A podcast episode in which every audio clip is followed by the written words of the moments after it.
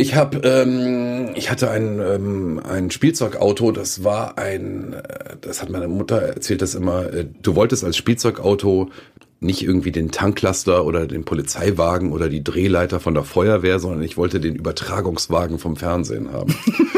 Das ist wirklich, ist kein Witz. Und ich habe immer, als, als kleiner Junge, wenn irgendwo auf der Straße so eine Fernsehübertragung war und die standen da mit ihrer großen Satellitenschüssel und ihrer Antenne auf dem Dach und hatten Kameras aufgebaut, dann war ich da nicht wegzukriegen. Dann wollte ich mir das unbedingt angucken und fand das total faszinierend. Und ehrlich gesagt, das hat bis heute nicht nachgelassen wenn ich von irgendwo eine Sendung mache und wir haben da so Übertragungstechnik aufgebaut, könnte ich stundenlang bei den Kolleginnen und Kollegen im Ü-Wagen äh, so über die Schulter schauen und mir dieses äh, wahnsinnige Treiben anschauen, weil ich finde das immer noch total faszinierend.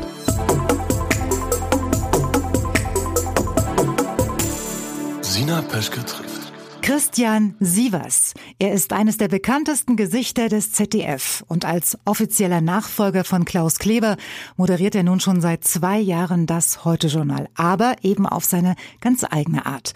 Auffallend empathisch und mit einem interessanten journalistischen Background, denn bevor er zum Heute-Journal kam, war er einige Jahre als Auslandsreporter in der Welt unterwegs. Ich habe Christian Sievers in Frankfurt getroffen, da wo er zu Hause ist. Und wir haben über seinen Weg ins Fernsehstudio, über ein Experiment mit nur positiven Nachrichten, natürlich über seine ausgefallenen Krawatten und über Kritik an den Medien im Allgemeinen und an Nachrichtensendungen im Speziellen gesprochen. Christian, ich freue mich, dass wir es geschafft haben und die Nachrichtenlage es zulässt. Ja, äh, die Nachrichtenlage lässt es äh, nie zu und immer sozusagen. Ja, wie oft ist es denn eigentlich schon passiert, dass du irgendwas Schönes vorhattest und dann kam ein Anruf, Christian, komm, es brennt? Also als Korrespondent äh, im Nahen Osten ist mir das ständig passiert. Äh, ich bin schon von ähm, was ganz krasses passiert. Ich bin bei meiner eigenen Begrüßungsparty sozusagen, als ich Leute eingeladen hatte, weil ich gerade neu anfing, ähm, musste ich plötzlich meine eigene Party verlassen und äh, weil ich weiß gar nicht mehr genau, was passiert war, aber irgendwas war passiert und das Heute-Journal wollte dringend eine Live-Schalte haben. Und ich habe zu allen meinen Gästen gesagt, ähm, es ist ganz peinlich, aber ich muss gehen. Und dann war ich, war ich weg. Und bin dann aber irgendwie nach drei Stunden wiedergekommen. Ach so, dann hatten die die immerhin, ganzen immerhin. Biervorräte alleine weggetrunken. Du sag mal, in der, in der Corona-Pandemie ähm, war es ja mal so, ich weiß nicht, ob du das mitbekommen hast, beim österreichischen Fernsehen. Ne? Ja. Die Nachrichtensendung dort heißt ZIP. Und die waren ja in der Pandemie mal kaserniert. Also die haben sich selbst mal kaserniert. Also haben 14 Tage lang auf irgendwelchen Liegen in der Redaktion gelebt, äh, gearbeitet äh, und geschlafen. Tischtennis gespielt. Das ist bis zu euch vorgedrungen, ja? Ja, ja, klar. Also ich, äh, ich, ich kenne auch den Kollegen Armin Wolf, der auch mit dabei war in, Ja. der, in, der, in dieser äh, Situation.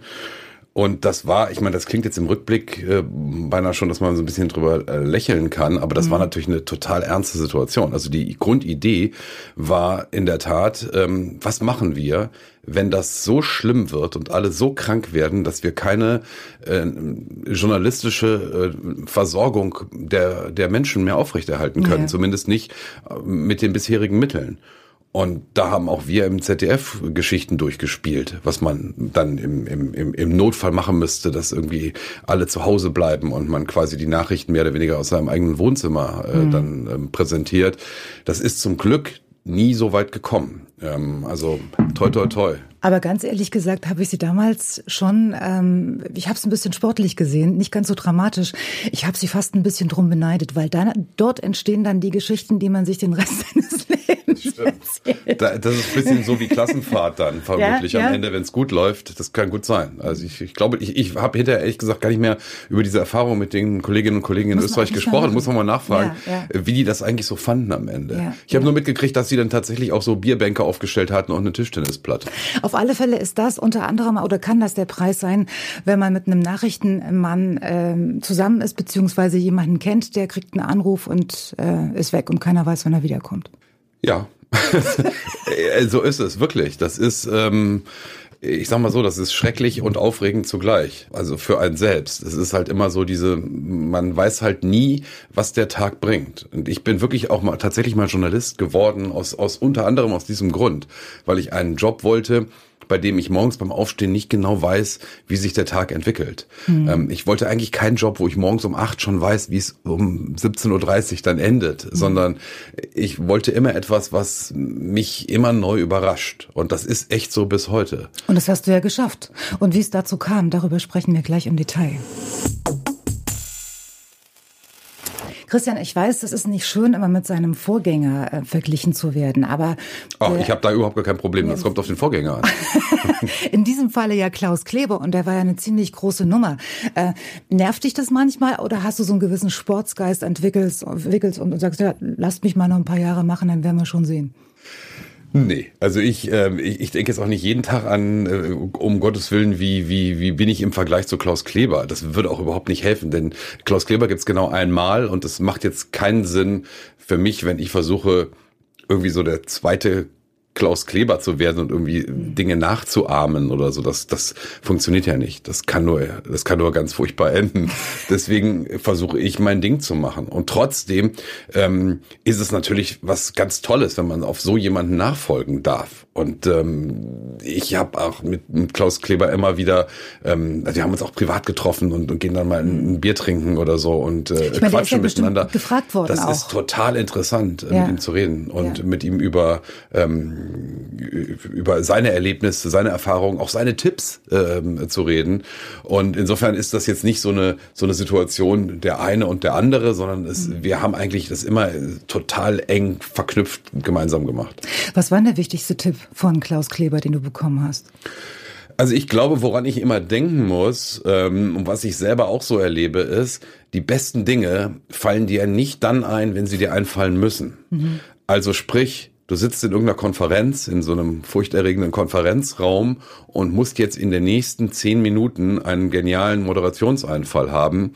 Das funktioniert meistens nicht ich weiß von Klaus, dass er dann zum Beispiel mal über den Parkplatz gelaufen ist äh, vom ZDF.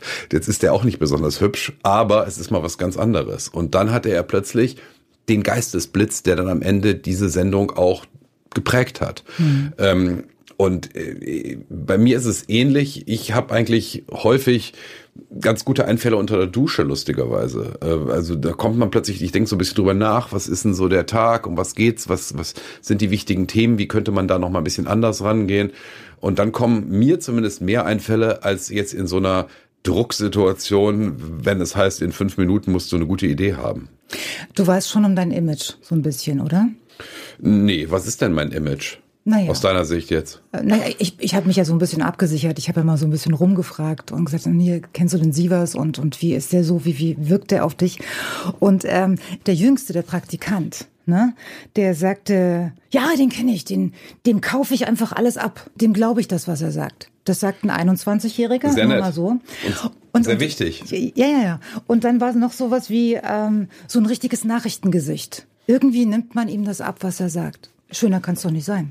Ja, äh, vor allem, ich glaube, das ist schon so ein bisschen auch die Basis. Also wenn die Leute sagen würden, immer wenn ich den sehe, weiß ich, das stimmt bestimmt nicht, dann mhm. haben wir natürlich ein Riesenproblem, weil jetzt, das gilt ja für alle Journalistinnen und Journalisten. Unsere wichtigste Ware ist die Glaubwürdigkeit und das Vertrauen, das uns die Menschen entgegenbringen. Ähm, anders geht es nicht. Es mhm. ist am Ende wie in anderen Berufen auch. Man man geht ja auch nicht zu dem Arzt, von dem man weiß, der kann es nicht. Und äh, was ich bei dir immer denke, ist, äh, die Nachrichten können nicht schlimm genug sein, aber du, du gibst erst mal so ein Gefühl, wir kriegen das hin, du hast so eine, äh, drückst so eine Gefasstheit aus. Das ist ganz lustig, dass du das sagst, weil das höre ich in der Tat häufiger von Menschen, die einen auf der Straße oder im Zug oder beim Bäcker morgens mhm. ansprechen, was eigentlich immer super nett ist. Und die sagen das häufiger. Ähm, und meinen dann so ein, so ein Augenzwinkern zu sehen oder so ein mhm. bisschen ähm, Lichtblick in einem schlimmen Nachrichtentag. Das Lustige oder das, das Interessante ist, ich selber merke das überhaupt nicht. Und ich gehe auch nicht daran und sage mir, so, jetzt musst du heute noch mal etwas Augenzwinkerndes machen. Also das ist, das, das, das plane ich nicht und das, das merke ich selber auch gar nicht. Also das ist keine Geschichte, die ich irgendwie steuern kann. Du kannst sondern, deinen Charme nicht steuern. Sozusagen. Ich weiß gar nicht, ob das Charme ist, ehrlich gesagt. Ich glaube, es ist eher, weiß ich nicht, so aus dem Bauch heraus so ein bisschen in der Situation. Ähm, ist auf jeden Fall nichts, was ich jetzt rational umreißen würde und auch konkret planen würde, sondern es passiert und es passiert eben nicht. Bist du jemand, von dem man behaupten kann, dass er nur schwer aus der Reserve zu locken ist? Oder wie schätzt du dich ein? Da müsstest du mir jetzt sagen, welche Situation du meinst. Naja, also ich bin also nicht der Typ, der in die Bar reinkommt und erstmal jeden anquatscht. Ich meine nicht. jetzt auch so äh, jobtechnisch, wenn eine schlechte Nachricht kommt, dass du nicht gleich hier oh, durchdrehst, sondern das heißt erstmal ruhig bleiben. Wir gucken erstmal. Naja, ich glaube, ich habe halt auch schon eine ganze Menge erlebt. Das ist natürlich auch so eine gewisse Erfahrungswerte. Ich glaube, wenn man ganz neu anfängt und die erste Eilmeldung auf 16 Kanälen mit lauter Gebimmel und Alarmglocken, äh, dann haut einen das schon um, mehr als wenn man das schon ein paar Jährchen gemacht hat. Und, äh, und am Ende ist auch viel Handwerk natürlich. Also es ist ja sehr viel wie soll ich sagen, Routine. Also es ist Journalismus, auch Fernsehjournalismus ist natürlich auch eine Basis, hat immer eine Basis in, in handwerklichen Fähigkeiten. Also da passiert etwas, wie gehen wir damit um? Das ist ja auch immer Teamwork natürlich, das ist ja mhm. total wichtig im Fernsehen. Es gibt eben nicht den Moderator, die Moderatorin, sondern eine unglaublich engagierte Redaktion, die dahinter steht, Reporterinnen und Reporter überall auf der Welt. Wie viele sind das beim Heute-Journal? Roundabout? Also es kommt immer darauf an, was, äh, wie man jetzt dazu zählt. Wenn man jetzt einfach nur die Redaktion nimmt, die an so einer Sendung tatsächlich an einem Tag arbeitet, ähm, konkret an dieser Sendung würde ich sagen, das sind so, weiß ich nicht, fünf, sechs Leute. Mhm. Und also gar nicht so viele, ehrlich gesagt. Ich hätte jetzt gedacht, Aber 30. Es gibt natürlich dann Menschen, die planen noch für die nächste Woche. Es mhm. gibt eine Redaktionsleitung dazu. Aber ähm, an, an einer konkreten Sendung äh, in Mainz arbeiten am Ende gar nicht so viele Leute in der Redaktion. Das äh, ist, ist wirklich sehr, sehr kompakt. Und du stehst am Ende auch nicht nur im Studio, ähm, sondern führst auch Interviews, wie man heute so sagt, so face to face. Also du, du begegnest ähm, den Menschen persönlich. Zum Beispiel habe ich jetzt mal geguckt, ähm, Boris Johnson oder Volodymyr Zelensky. Ähm, diese Erfahrung, glaube ich, die sind ja, die sind ja nicht nur enorm wichtig äh, zum einen, sondern sind ja auch sehr intensiv.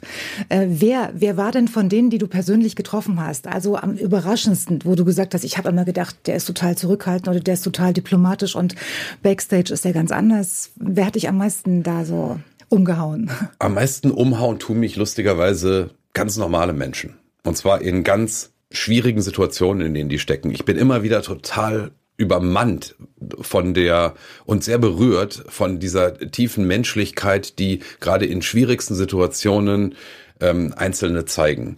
Und die haben äh, gar keinen Namen, den jeder kennen würde. Das sind äh, Leute, die in, in Kriegszuständen versuchen, für ihre Familie irgendwie das Beste noch draus zu machen. Das sind Leute, die auf der Flucht sind, alles mhm. verloren haben und trotzdem eine unglaubliche Gastfreundschaft an den Tag legen und selbst ein Fernsehteam aus Deutschland dann bewirten wollen, obwohl sie selbst wirklich nichts mehr haben.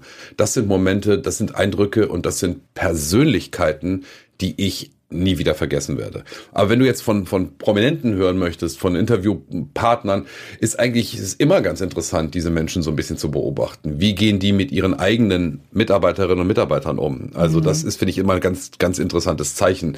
Ähm, Boris Johnson kam zum Beispiel in den Raum rein und begrüßte mich mit Hi Christian.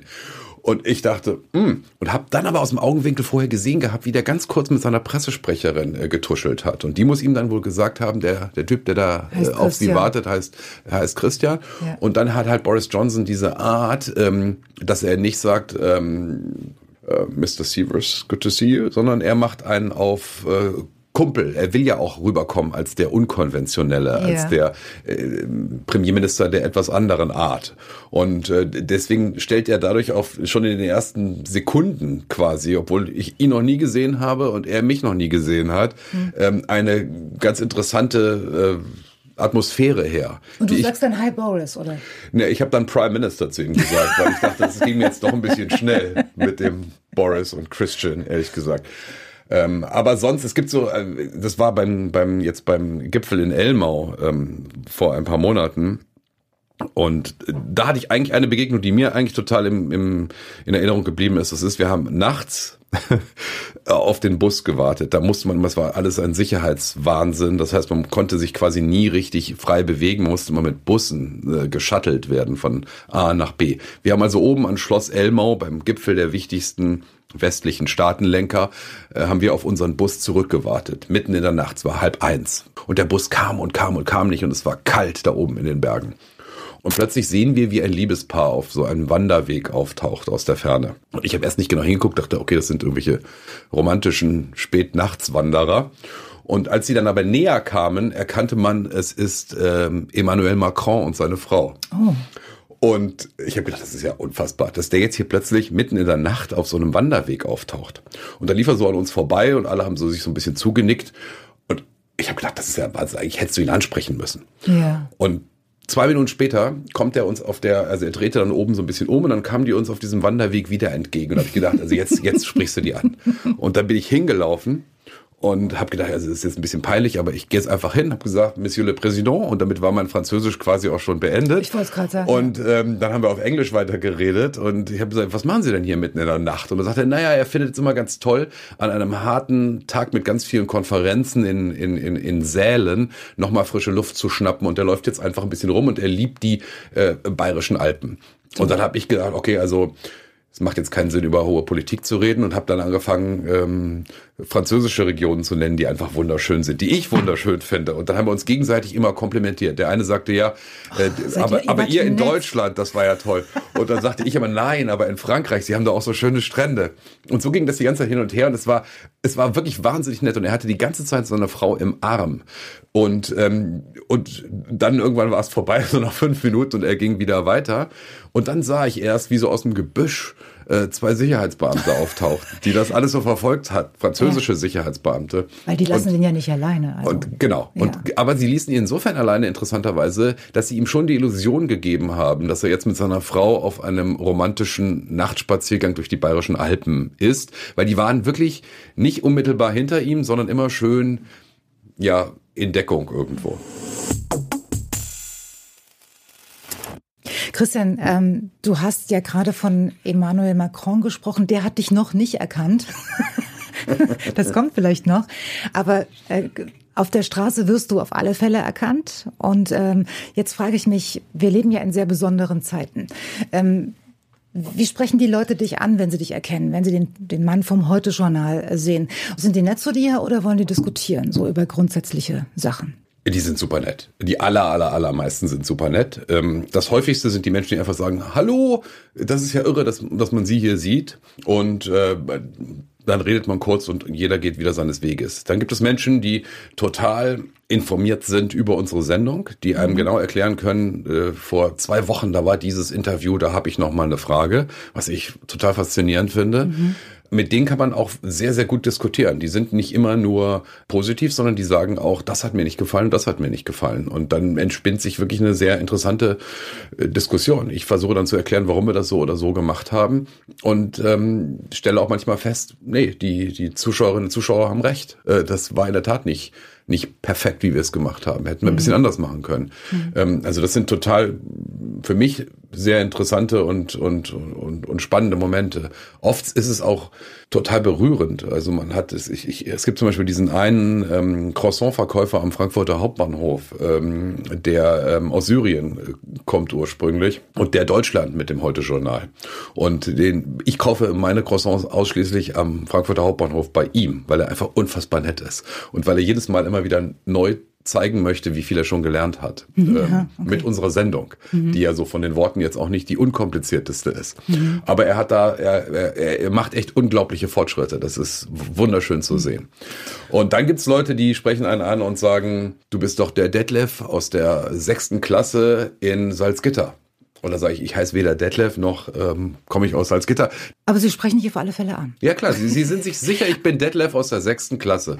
Was ich eigentlich wissen wollte, die Wahrscheinlichkeit, dass man heute als Journalist konfrontiert wird mit solchen Vorwürfen oder, oder irren Behauptungen, also das Heute-Journal oder eine Nachrichtensendung wäre von der Regierung gesteuert, es wäre Staatsfunk und ihr werdet angeleitet und so weiter. Lässt du dich auf solche Diskussionen ein oder sagst du von, von vornherein, das ist mir jetzt einfach zu blöd? Die kommen lustigerweise nicht äh, in Person. Also diese Menschen kommen, sprechen eigentlich an und sagen, ihr seid doch gesteuert. Äh, sondern das, was, du- was du jetzt gerade sagst, äh, das kommt per E-Mail, das kommt per Social Media, auf äh, Facebook, auf, auf Twitter. Antwortest du da? Da kommen solche Sachen. Ähm, ich, ich, äh, ich versuche es so zu halten, wie mir eine Kollegin mal vor Jahren gesagt hat, das Beste ist, stell dir doch einfach immer vor, du sitzt in einem Café und äh, jemand spricht dich an. Und dann kommt es drauf an, wie dieser jemand dich anspricht. Mhm. Wenn der anfängt mit, du bist doch das Letzte und dann folgt ein schlimmer Kraftausdruck, ja. würdest du im Zweifel nicht in eine zweistündige intensive Diskussion einsteigen, sondern dich wegsetzen. Mhm. Und so versuche ich es in Social Media auch zu halten. Also wenn jemand anfängt zu pöbeln und äh, mit, mit Hasskommentaren einsteigt, sehe ich keinen Grund, da jetzt zu diskutieren. Wenn aber jemand äh, Fragen hat und äh, Anmerkungen hat, und eine echte Diskussion will, finde ich es total spannend. Und da entspinnen sich oft äh, total interessante ähm, ja, Hin und Hers, auch auf Social Media. Mhm. Ich gucke zum Beispiel sehr häufig nach der Sendung bei Twitter rein und, und, und checke, was, was die Menschen über unsere Sendung dort schreiben und sagen. Und es passiert tatsächlich zwischendurch auch, dass ähm, Fehler, die wir gemacht haben, da kommt dann mal eine falsche Einblendung oder so, auf Twitter quasi in Echtzeit sofort entdeckt und aufgedeckt werden. Und das ist, ist super. Christian, ich habe als kleines Mädchen mit der Blumenvase in der Hand vom Spiegel gestanden und habe Schlager gesungen. Jetzt bin ich Moderatorin geworden. Ehrlich? Wie war das bei mach, dir? Mach doch nochmal. Nein. Nee? Ach ja. Warum glaub, mit der Blumenvase in der Hand? Ne, weil das war das Mikrofon? Hatte, das oder? war das Mikrofon, genau. Mm. Das war die Blume. Das war so eine schöne ovale äh, Blume und da habe ich gedacht, das, das geht jetzt mal als Mikro. Total interessant. Und wie war das bei dir? Was hast du gemacht? Ich habe, ähm, ich hatte ein, ähm, ein Spielzeugauto. Das war ein, äh, das hat meine Mutter erzählt, das immer. Äh, du wolltest als Spielzeugauto nicht irgendwie den Tanklaster oder den Polizeiwagen oder die Drehleiter von der Feuerwehr, sondern ich wollte den Übertragungswagen vom Fernsehen haben. Das ist wirklich, ist kein Witz. Und ich habe immer, als, als kleiner Junge, wenn irgendwo auf der Straße so eine Fernsehübertragung war und die standen da mit ihrer großen Satellitenschüssel und ihrer Antenne auf dem Dach und hatten Kameras aufgebaut, dann war ich da nicht wegzukriegen. Dann wollte ich mir das unbedingt angucken und fand das total faszinierend. Und ehrlich gesagt, das hat bis heute nicht nachgelassen wenn ich von irgendwo eine Sendung mache und wir haben da so Übertragungstechnik aufgebaut, könnte ich stundenlang bei den Kolleginnen und Kollegen im Ü-Wagen äh, so über die Schulter schauen und mir dieses äh, wahnsinnige Treiben anschauen, weil ich finde das immer noch total faszinierend. Und trotzdem hast du Jura studiert. Was ist da schiefgelaufen? das ist eine gute Frage. Das frage ich mich manchmal auch, ehrlich ja. gesagt. Ähm, das war die Idee, zu sagen, ich studiere etwas. Ich hatte zu dem Zeitpunkt schon ähm, immer nebenbei, äh, auch als Schüler schon beim, beim Radio gearbeitet. Und ähm, für mich war eigentlich klar, das ist mein Berufsziel. Das wollte ich werden, das wusste ich ganz genau. Und dann war aber die Frage, studierst du jetzt auch nochmal sozusagen dasselbe oder studierst du was ganz anderes, um einfach nochmal in einem anderen Bereich auch nochmal ein bisschen, bisschen Wissen zu bekommen einfach. Mhm. Und so bin ich auf Jura gekommen, weil es gab es in der Schule nicht. Es war was komplett Neues. Man konnte in eine ganz neue Welt eintauchen. Und ich habe dann festgestellt, das ist auf der einen Seite äh, sehr hilfreich, weil Jura ja wirklich jeden Bereich unseres Lebens betrifft. Das fängt an, wenn du irgendwo einen äh, Knöllchen gekriegt hast, weil du falsch geparkt hast und dann steht da die Rechtsbehelfsbelehrung hinten drauf oder eben nicht. Und das geht bis zum Mietvertrag. Also es ist natürlich etwas, was dir sehr auch im Alltag hilft. Mhm. Und auf der anderen Seite habe ich aber gemerkt, dass es ein, ein Studium ist, das schon boah, sehr hart war.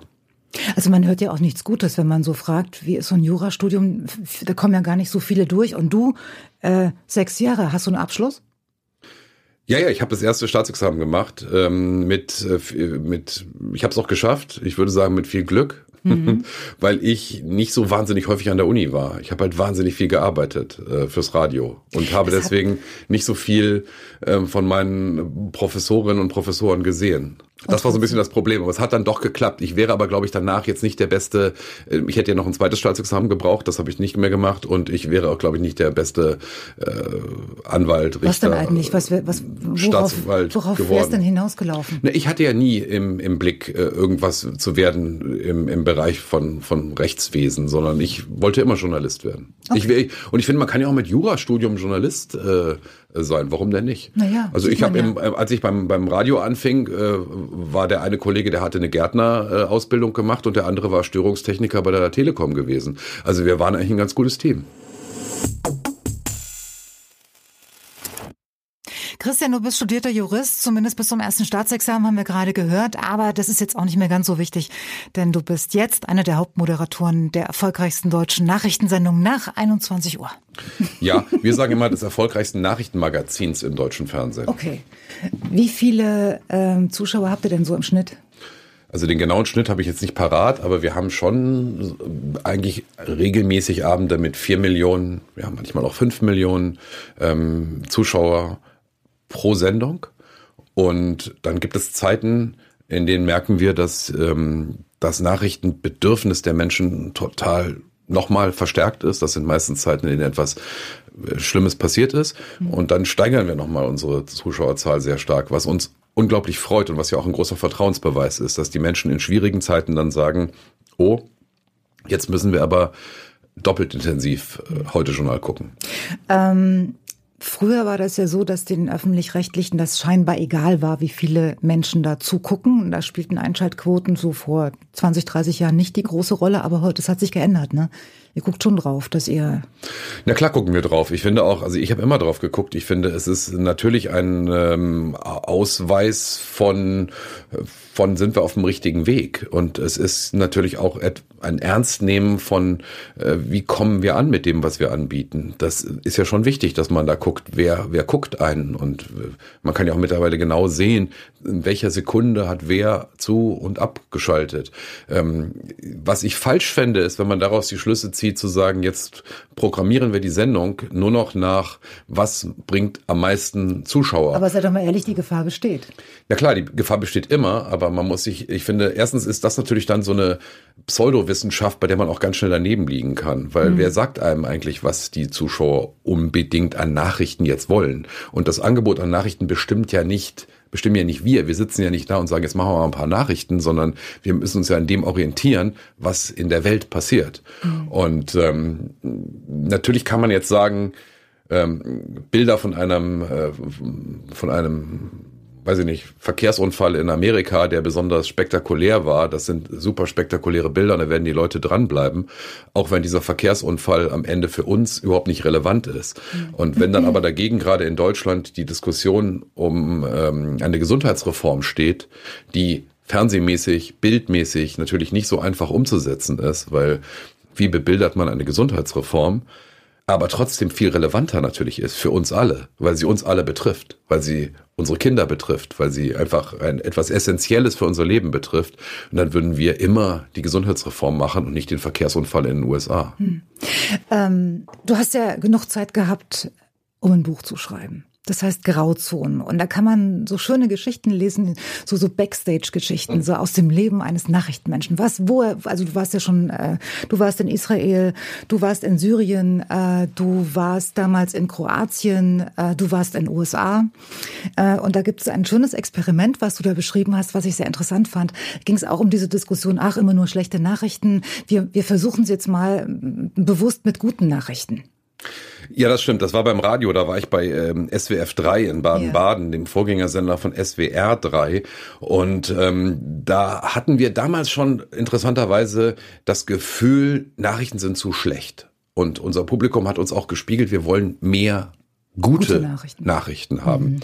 Und haben wir gedacht, okay, das, das, das nehmen wir jetzt mal auf und versuchen das mhm. umzusetzen. Mhm.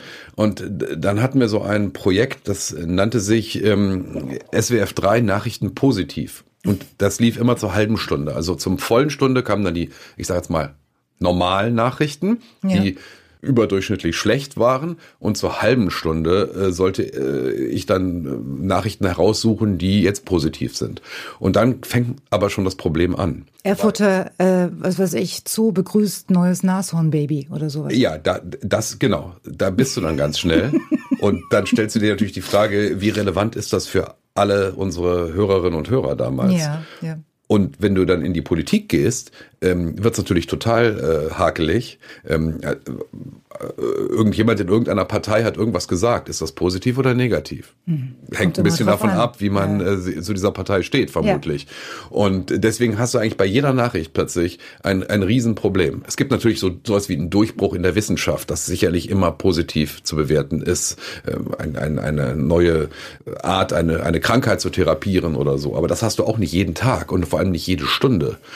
Wir waren am Ende so weit, dass ähm, das wurde immer von so einem Nachrichtensprecher gelesen mit so einer sonoren Guten Tag Stimme. Und ähm, wir waren irgendwann dabei, dass wir gemeldet haben, dass die Kohlrabi-Preise stabil geblieben sind. Und haben dann gedacht, also jetzt reicht's. Wir müssen, wir müssen das Experiment aufgeben, weil so funktioniert es einfach nicht. Ja. Das Thema an sich ist aber ein total interessantes und mhm. eins, was ich ganz oft höre von, von Menschen. Wir haben ja vorhin drüber gesprochen, wenn einen Leute ansprechen beim Bäcker ja. oder so. Ja. Ähm, die fragen eigentlich immer, sag mal, warum macht ihr nicht mehr positive Nachrichten? Und das kann ich total verstehen. Es gibt tatsächlich Tage, an denen man total verzweifelt, ob dieser Welt. Das liegt ja auch nicht an uns, sondern die Welt ist eben auch wirklich, es gibt wahnsinnig viel Schlimmes, was in dieser Welt passiert. Aber es gibt eben nicht nur Schlimmes und wir müssen, glaube ich, häufiger noch gucken, was ist denn sozusagen der Ausweg aus all diesem Dilemma? Wie schafft man denn auch nochmal einen, einen, einen positiven Weg zu zeigen? Wie kann man gucken, wo es vielleicht auch Hoffnung gibt? Wie kann man kleine Details, das habe ich in, in, in Kriegsgebieten immer wieder gemerkt, habe es ja vorhin auch schon gesagt, wie kann man diese Menschlichkeit, die sich gerade in schwierigen Situationen zeigt, noch stärker auch im Fernsehen vermitteln? Dass klar wird, selbst in einer wirklich furchtbaren Gesamtlage gibt es immer wieder Menschen, die total herausragen und die ein Vorbild sein können und die uns allen auch Hoffnung machen können. Ich glaube, das ist total wichtig, dass wir das machen. Und ähm, das müssen wir im Journalismus alle miteinander viel, viel stärker machen. Wenn du willst, kann ich noch ein Beispiel erzählen. Es gibt eine Geschichte, auf die ich ganz oft angesprochen werde, obwohl sie schon Jahre her ist. Äh, das war in der Pandemie, als wir alle noch nicht genau wussten, wie geht das eigentlich weiter. Mhm. Und es in Italien diesen ganz krassen Lockdown gab, keiner mehr vor die Tür durfte, die Straßen der quirligen italienischen Städte leergefegt waren. Und dann haben die auf ihren Balkons und Dächern gesessen und haben abends Opernarien gesungen. Ganz normale Menschen, von Balkon zu Balkon, von der Nachbarschaft zur Nachbarschaft. Das haben wir abends am Ende der Heute-Sendung, die ich damals gemacht habe, ähm, gesendet. 30 Sekunden lang. Ganz kurz nur. Menschen, die auf Dächern stehen und Opernarien singen. Uns alle im Studio hat es umgehauen, weil es so ergreifend war. Mhm. Und ich werde heute noch auf der Straße auf diese 30 Sekunden angesprochen. Mhm. Und das gibt mir total zu denken und das ist auch Ansporn, dass wir häufiger so etwas machen müssen. Was machst du, wenn dir die Tränen kommen? Also ich. Hast du ein äh, Taschentuch dabei? Ja, ich hoffe, die Tränen kommen mir nicht. Also die mhm. Tränen sollten auch nicht kommen, finde ich, weil die Zuschauerinnen und Zuschauer dürfen, glaube ich, da schon eine, äh, also jetzt, ich meine, wir sind alle nur Menschen und trotzdem kann man, glaube ich, eine Distanz erwarten und eine eine gewisses abgeklärt sein. Man will ja nicht den Nachrichtenmoderator jeden Abend sehen, wie ihm die Tränen kommen. Äh, ich glaube, Aber es kann doch mal passieren. Ja, es kann mal passieren und ja. dann finde ich, ist es auch in Ordnung. Ich ja. habe also, bei mir ist es so, dass ich versuche, mir insbesondere Beiträge, bei denen ich denke, die sind so anrührend, dass mir möglicherweise, dass es mich übermannen könnte, versuche ich mir vorher drei, vier Mal anzugucken. Mhm. Das hilft, wenn man sie schon drei, vier Mal gesehen hat, weil, weil man dann nicht mehr überrascht ist. Ganz, ähm, ganz schwierig wird's, wenn, wenn man sowas zum ersten Mal sieht und, und dann sozusagen mit den Tränen beginnt zu kämpfen. Weißt du, ich habe mich wahnsinnig darüber gefreut zu lesen und auch zu hören, dass du beim Radio gearbeitet hast. Das ist Kann ich mir vorstellen, ja. ja, ja. Äh, Im Gegensatz zu vielen ähm, von unseren Kollegen hast du einen enormen Vorteil entwickelt. Du bist ein Radiomann mit Fernsehgesicht. Könnte auch umgekehrt sagen, oder? ja. so, dann warst du äh, beim Rias. Dann hast du dir einen Traum verwirklicht, bist in die Staaten gegangen, hast dort mal geguckt, wie man dort Fernsehen macht.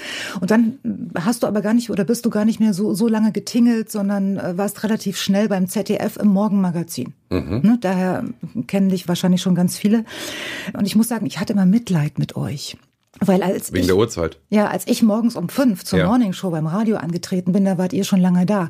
Und da habe ich manchmal gedacht, ich will gar nicht wissen, wann die aufgestanden sind. Wann waren das? Also ich bin in diesen Morgenmagazin Wochen immer um drei Uhr aufgestanden. Ach, das geht ja noch. Ja, ich bin aber dann häufig auch erst um ein Uhr ins Bett gegangen und habe mhm. gedacht, irgendwie, du kannst dir jetzt auch nicht deinen gesamten Abend davon kaputt machen lassen und quasi um, um 19 Uhr ins Bett gehen, nur weil du um drei Uhr aufstehen musst. Mhm. Ähm, das schlaucht dann schon auf Dauer. Aber das Tolle finde ich, weiß nicht, wie es dir ging bei der Morning Show im Radio, die Menschen, die da arbeiten zu diesen frühen Uhrzeiten, das ist ein ganz besonderer Menschenschlag. Und ja, man, es allerdings. Gibt, es gibt auch keine, es gibt eigentlich überhaupt gar keine äh, bösen Vibes oder oder oder oder Intrigen oder sowas, sondern ich glaube, ich habe immer den Eindruck, meine meine These ist so ein bisschen, wenn man schon so früh aufstehen muss, um zu Ja. arbeiten, dann will man es wenigstens nett haben mit allen gemeinsam. Ja. Und, Deswegen- und man meint es ernst, auch mit dem Job. Exakt, man meint es ernst mit dem Job sowieso, Ja. aber auch mit den Kolleginnen und Kollegen. Also Mhm. ich, wir haben, wir sind immer nach so einer äh, Woche, in der alle gemeinsam da um drei Uhr, manche waren schon um Mitternacht da, Mhm. ähm, gearbeitet haben, sind wir danach in irgendeine Berliner Kneipe eingefallen am Freitag um, um 11 Uhr morgens und haben gesagt, so jetzt ist es vorbei. Hast du noch Freunde? Das ist, genau. Aber das ist was, das machst du natürlich nicht, wenn du abends arbeitest oder Nee, wenn du nee. zu normalen Uhrzeiten arbeitest, weil alles so geregelt und normal ist. Aber Ja. wenn du so völlig verrückt arbeitest, dann ist das ja irgendwas Besonderes und das schweißt, glaube ich, schon zusammen. Hm, Weißt du, wie das war bei uns im Studio? Äh, da war das Pult und wir standen da zu zweit und dann daneben immer der Fernseher mit dem Morgenmagazin, entweder ARD oder ZDF Ja. und ihr habt dort gesessen mit den mit den Kaffeetassen in der Hand, mit den Mhm. berühmten Kaffeetassen aus dem Morgenmagazin. Immer ohne Ton, ich habe nie was mitgekriegt, aber Das ich wusste. Ich wusste immer, wenn die da sind, alles ist okay, alle sind im Dienst. Es, es war so eine so eine unbewusste Gemeinschaft. Ne? Alle, die so Morgenprogramme machen, die da hatte man eine besondere Sympathie für die. Verstehst du das? Mhm. Ich verstehe das total. Ja. Ich glaube, das geht vielen Menschen so. Man muss ja gar nicht beim Fernsehen oder beim Radio arbeiten. Das geht ja vielen Menschen so, die Frühschicht machen müssen. Die, weiß ich nicht, ähm, Bäckerei arbeiten zum Beispiel und, und, und jeden Tag wahnsinnig früh aufstehen müssen. Das hält man, glaube ich, wirklich nur aus, wenn man dann eine besondere Gemeinschaft hat. Nun gibt es Kollegen im Morgenmagazin, die werden nicht angerufen und du hattest aber das Glück, dass wahrscheinlich irgendjemand mal gesagt hat, du Christian, äh, du kannst jetzt länger schlafen, du kommst jetzt abends mit in die Heute-Sendung beziehungsweise ins Heute-Journal, oder?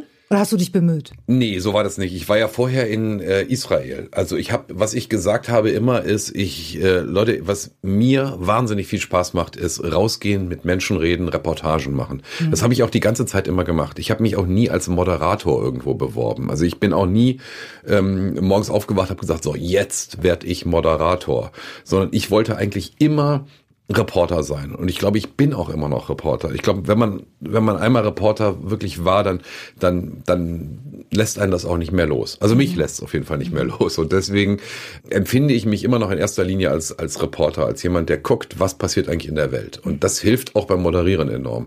Insofern, bin ich nicht irgendwo hingegangen und habe gesagt, so Leute, jetzt äh, würde ich aber gern mal die Nachrichten moderieren abends. Äh, so funktioniert's, glaube ich, auch nicht. Also ich glaube, man kann sich da nicht bewerben oder man kann nicht irgendwie, äh, weiß ich nicht, äh, ständig vor der Tür vom Chef rumlungern und sagen, äh, ich möchte aber, ich möchte aber.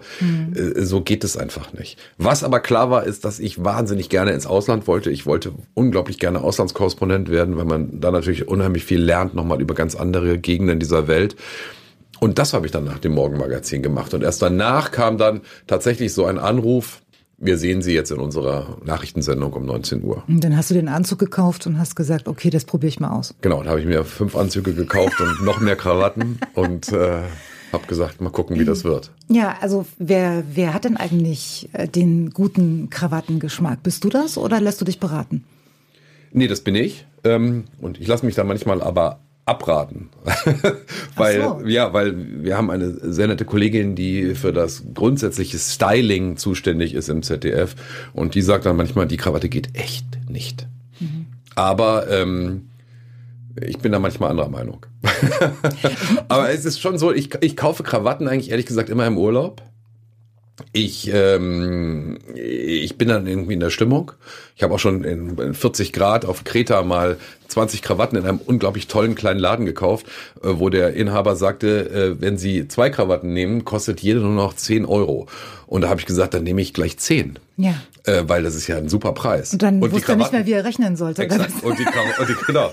Vor allem hat er dann irgendwann zu mir gesagt, warum, Sie sind hier ganz klar im Urlaub, es ist 40 Grad und Sie kaufen 10 Krawatten, sind Sie wahnsinnig. Und ich habe gesagt, aber Sie haben so schöne Krawatten.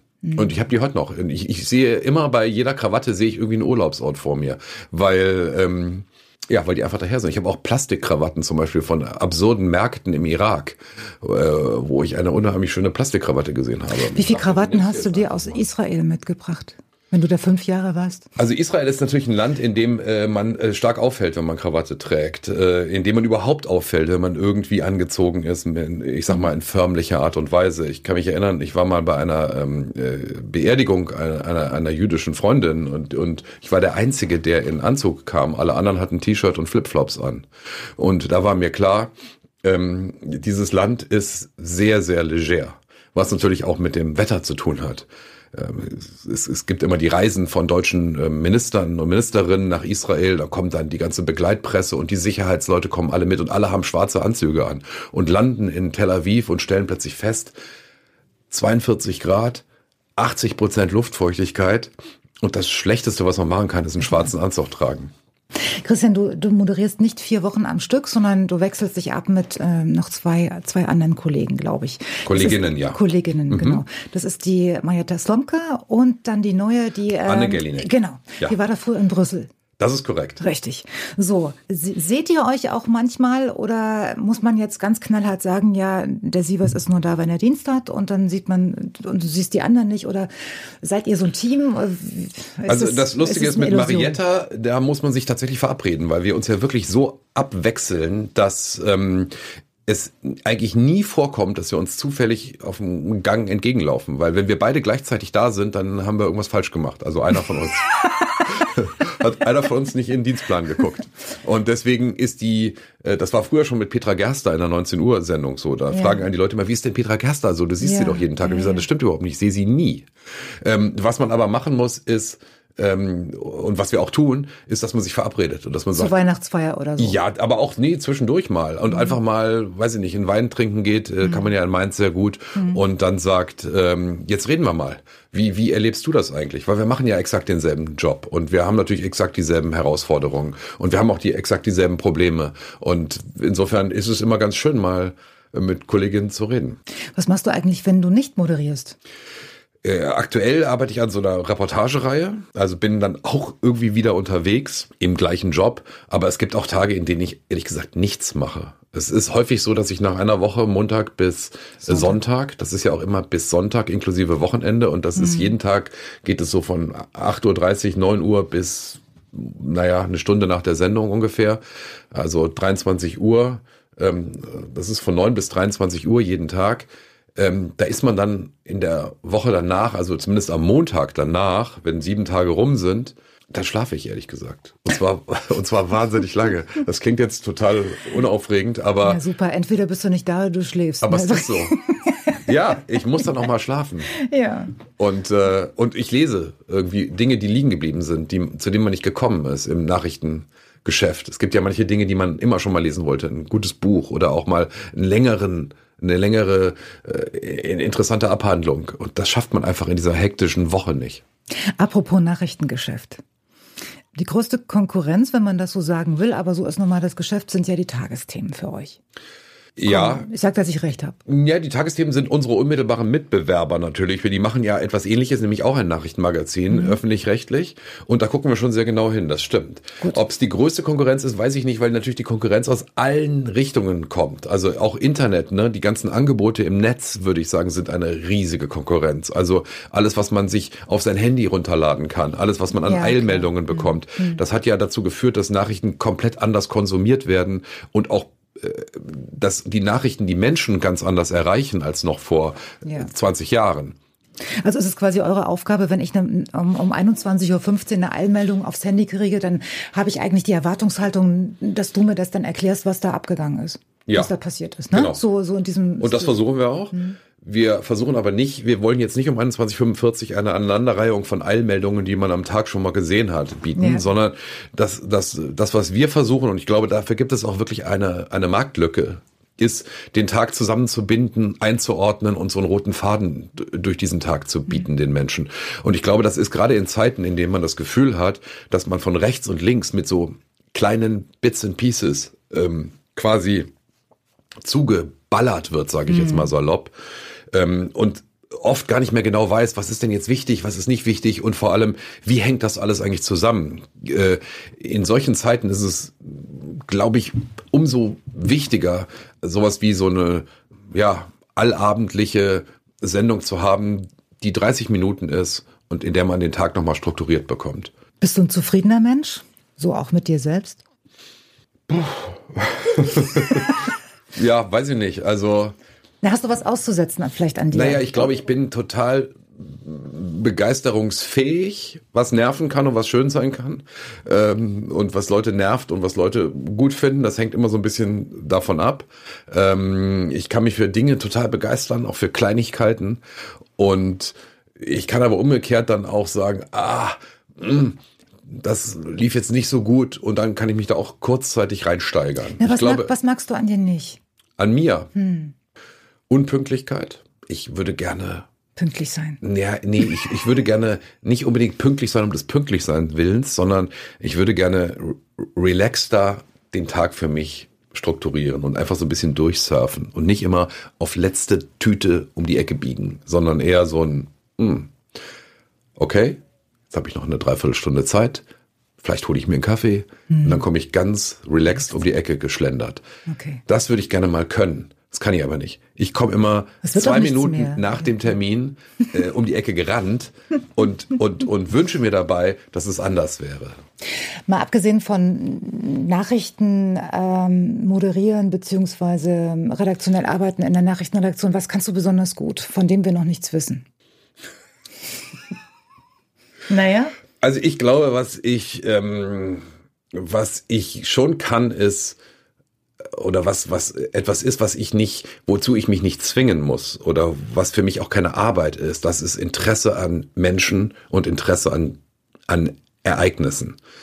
Das ist, glaube ich, etwas, was ich immer schon hatte und was ich mir auch nicht irgendwie antrainieren muss, sondern was einfach da ist. Und ich hoffe und ich bin eigentlich ehrlich gesagt auch sicher, dass das nicht weggehen wird. Ich meine es jetzt viel menschlicher. Hast du zu Hause vielleicht eine Eisenbahn? Kochst du heimlich? Äh, Backst du Brot, es gibt Menschen, ja. wo ich nie gedacht habe, das sind Software-Spezialisten. Wenn ich die Frage, was machst du denn zu Hause, wenn du mal abschalten willst, wenn du ich backe Brot. Gehst du im Garten? Irgend sowas. Nee, tut mir leid. Äh, ich, ich, ich, kann, ich kann Brot backen. Ich kann irgendwie drei Gerichte echt gut kochen, ja. aber mehr nicht. Und was ist das? Das hat alles mit Nudeln zu tun. Also alles auf Nudelbasis. Mhm. Ich kann auch wahnsinnig gut äh, fertige Soßen öffnen und die über Nudeln rüberkippen. Mhm kann ich wirklich sehr gut. Mhm. Ähm, also insofern, da kann, kann man jetzt auch nicht so wahnsinnig viel gewinnen. Ich glaube, was ich ganz gut kann, ist spontan verreisen. Ähm, und einfach sagen, so, jetzt geht's nach X oder Y. Und du buchst dann im Flieger oder so das genau, Hotel. Genau. Ja. ja, absolut. Ich bin ein totaler Verfechter von bloß nichts zu lang im Voraus buchen. Also mhm. ist es mir ein Graus, quasi an Weihnachten zu entscheiden, wo man im Sommer hinfährt. Das kann ich nicht. Sondern äh, wirklich tatsächlich im, im, im Flieger äh, überlegen, das hat auch was total Befreiendes. Man landet irgendwo und stellt plötzlich fest, oh, da regnet's ja. Dann bucht man ja ganz anders, als wenn die Sonne scheinen würde. Mhm. Und deswegen ist es gut, nicht vorzubuchen, sondern erst spontan zu entscheiden. Und was ich auch toll finde, ist, sich treiben zu lassen und mal, das ist ein bisschen das Gegenteil von dem, was ich in der, in der Arbeit habe. Da ist ja der Tag schon sehr stark strukturiert. Also um 21.45 Uhr gibt's die Sendung. Punkt. Da kann ich noch so locker lustig drauf sein. Die Sendung ist um 21.45 Uhr. Und dann ist man bitte schon fertig mit seinen gesamten geschriebenen Moderationen. Äh, ich habe auch manchmal Albträume nachts, dass ich denke, äh, ich, ich wache auf, es ist halb, äh, halb zehn. Ich habe noch eine Viertelstunde bis zur Sendung und ich habe noch nichts geschrieben dann, dann merke ich so ein bisschen, dass einen das doch umtreibt. Also, dass man das mit in den Schlaf nimmt. Mhm. Und insofern finde ich, im Urlaub ist großartig, überhaupt nichts geplant zu haben.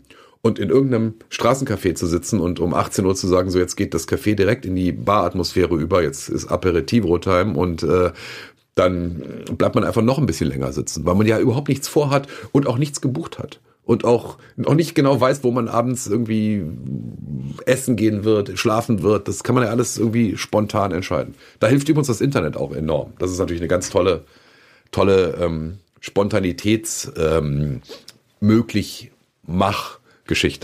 Mit welchem Job könntest du dir vorstellen, mal einen Tag zu tauschen?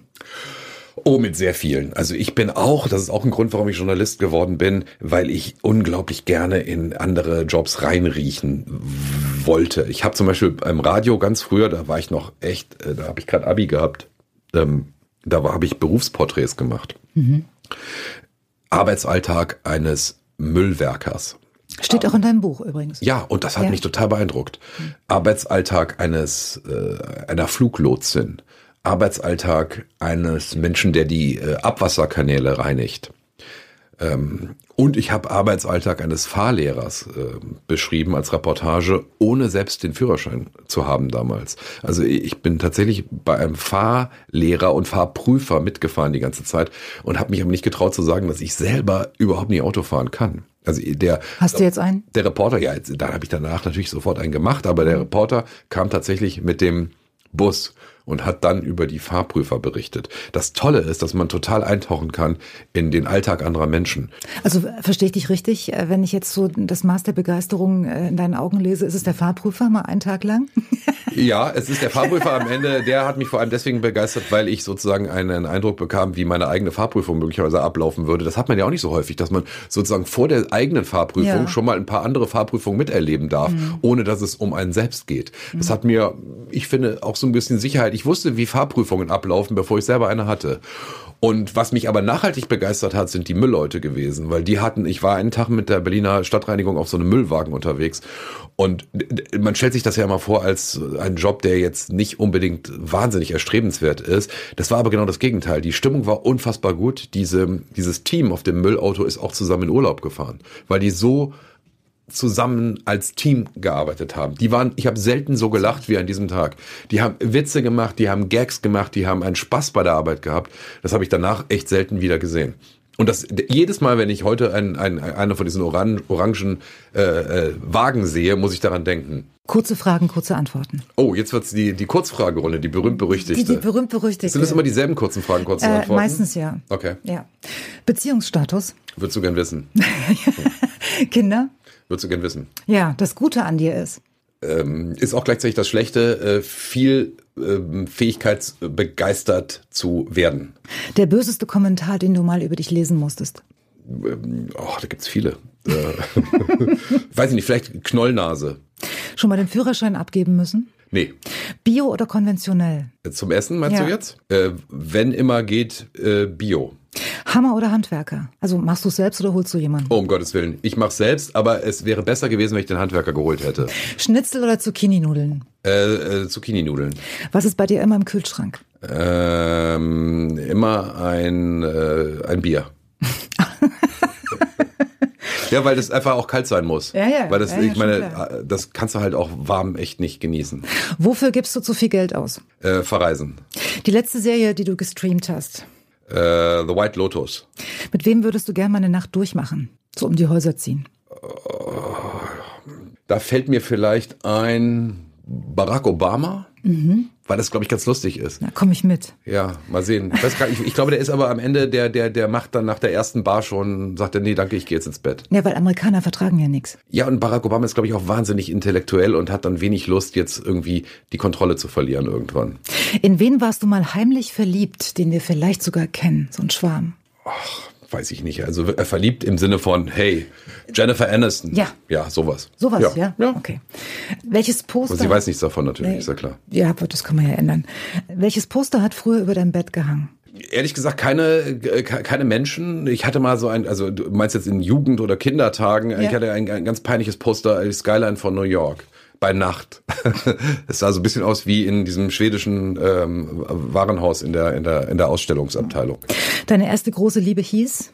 Ähm, Betty. Dein erster Kuss war wo? Jetzt wird's aber intim. Mm, äh, vor einer Telefonzelle. Dein erstes Auto war ein?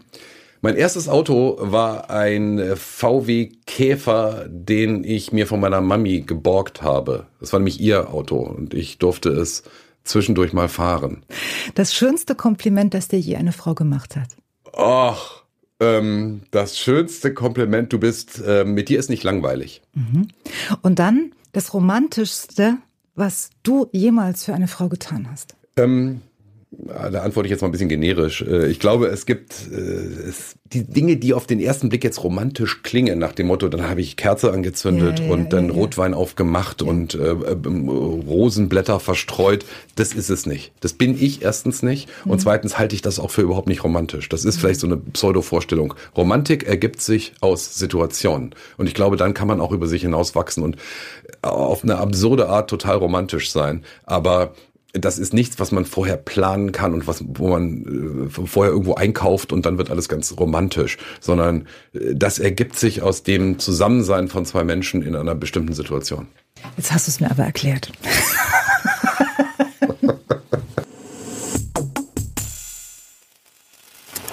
so, Christian. Du weißt ja, ich bin eine ganze, ein ganzes Stück gefahren, ähm, um dich hier in Frankfurt zu treffen. Ich habe gedacht, ich fahre nach Mainz, aber alles ist anders gekommen. Jetzt bin ich in Frankfurt gelandet. So ist das auch in meinem Job. Ich weiß nie, was passiert. Ist kommt er, kommt er nicht. Ist doch schön, oder? Ich, ich fand das wunderbar. Ich habe mich nicht umsonst gefreut, sagen wir es mal so. Ich hatte mich nämlich auf dich gefreut. Manchmal wird man ja auch enttäuscht. Ja, das gehört ja auch dazu. Das ist aber das Schöne an der Überraschung. Wenn alles immer von vornherein ja, gleich, äh, klar wäre und ja. man alles schon wüsste, dann wäre das Leben doch total fad, oder? Ja, natürlich. Und jetzt bin ich hier statt in Mainz mitten in Frankfurt gelandet. Ja, auch ganz nett. Und jetzt hätte ich von dir gerne noch äh, einen Tipp. Der Tag ist noch jung. Wo muss ich jetzt unbedingt hin, ähm, damit ich sagen kann, ähm, ich war wirklich in Frankfurt? Ich kenne nur den Bahnhof. Oh, das ist die schlimmste Ecke von Frankfurt. Äh, dann ja, würde ich, ja, ja, da, dann würde ich sagen, äh, was ich eigentlich ganz schön finde, ist auf, man kann eigentlich auf jede Mainbrücke gehen mhm. und dann sieht man das, was Frankfurt ähm, gegenüber jeder anderen Stadt in Deutschland voraus hat oder vielleicht brauchen andere Städte es auch nicht. Genau, die Skyline. Skyline äh, wenn es deutsche Städte gibt mit einer echten Skyline, dann ist es Frankfurt und die sieht man nirgendwo besser als von einer Brücke auf dem Main und da kann man sich auf ein Käffchen hinstellen und mal ganz kurz Hochhäuser gucken. Das werde ich jetzt tun. Du Viel Spaß. machst dich jetzt auf den Weg nach Mainz. Korrekt. Und ich auf die Mainbrücke. Viel Spaß dabei. War schön mit dir. Und herzlichen Dank. Danke dir.